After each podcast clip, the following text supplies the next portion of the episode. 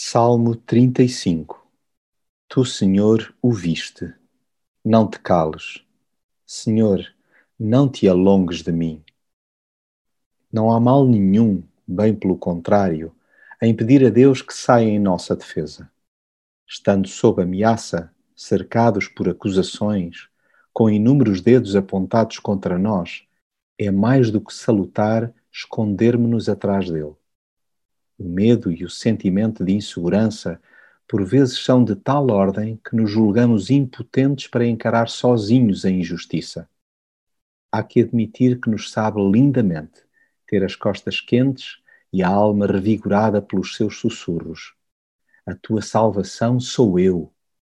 Só Ele mesmo para nos sossegar e fazer frente a gente maldosa que sente prazer em prejudicar terceiros.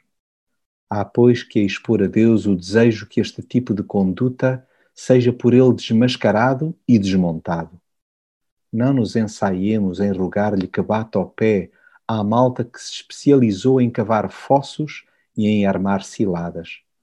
Insistamos para que seja ele a desbravar o caminho, de maneira que as zonas armadilhadas só possam ser pisadas pelos seus responsáveis não corramos riscos em ferir-nos com o chuveirinho de falsos testemunhos, cobranças indevidas e retribuições maquiavélicas com que nos brindam, pelo que toca a recorrer àquele que se coloca ao lado dos frágeis, desvalidos e explorados.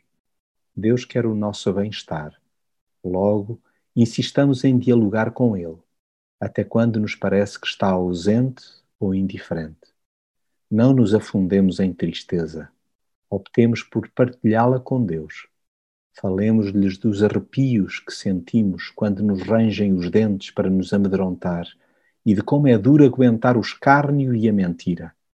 Na falta de forças ou capacidade para nos exprimir melhor, basta dizer-lhe: resgata a minha vida, defenda a minha causa, faz-me justiça.